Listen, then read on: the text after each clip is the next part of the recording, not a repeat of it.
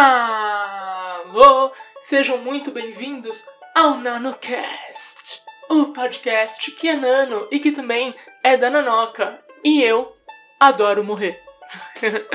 eu estive pensando muito sobre morrer numa campanha de RPG. O que significa isso? Que a minha ficha não estava muito boa? Ou que eu tive azar nos dados? Ou que o narrador é muito cruel? E a campanha é muito mortal? Bom, pode significar todas essas coisas. Ou não. Mas o que significa com certeza é que você vai mudar de personagem. Ou talvez você saia do jogo. Mas o mais legal é mudar de personagem. Isso é uma coisa ruim?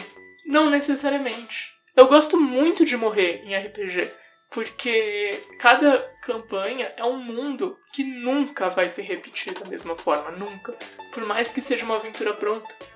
E trocar de personagem é poder experimentar duas vidas diferentes dentro desse mundo. É poder se expressar de duas formas diferentes. E eu gosto disso, eu gosto disso.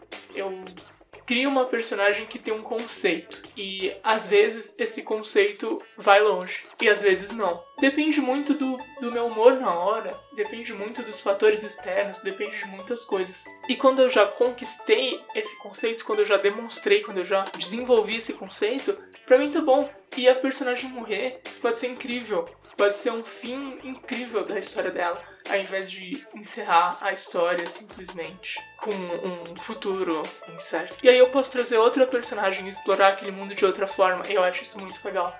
Então nem sempre fique triste quando você morrer, porque você pode voltar como outra personagem. Quem acompanha aqui já sabe da minha personagem Azion. Ela era uma sereia, uma sereia daquelas do The Witcher 3, aquelas que são bem feias e selvagens e cruéis, e ela odiava os humanos e os humanoides em geral, todos que vivem fora do mar em sociedade. E ela queria matar todos, ela tinha raiva porque eles poluem o mar e eles predam a espécie dela. A ideia da Zion era fazer ela entender que todo ser vivo tem, uma, tem um potencial dentro do seu coração, tem uma chaminha que pode brilhar e se tornar coisas boas até um ser humano. E foi justamente quando ela aprendeu isso que eu perdi ela.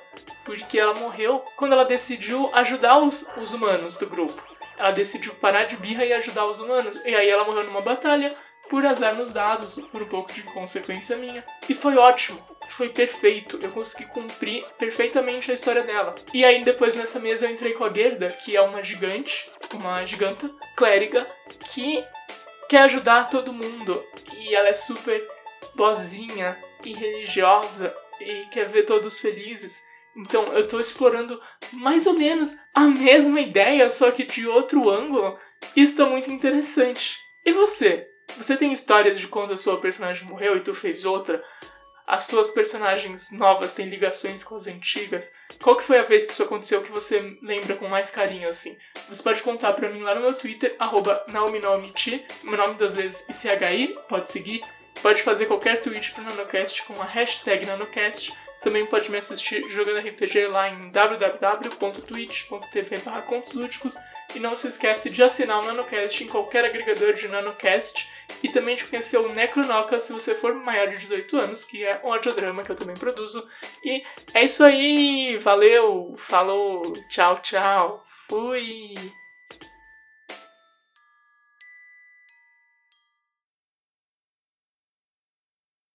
Ô cachorro, filha da puta.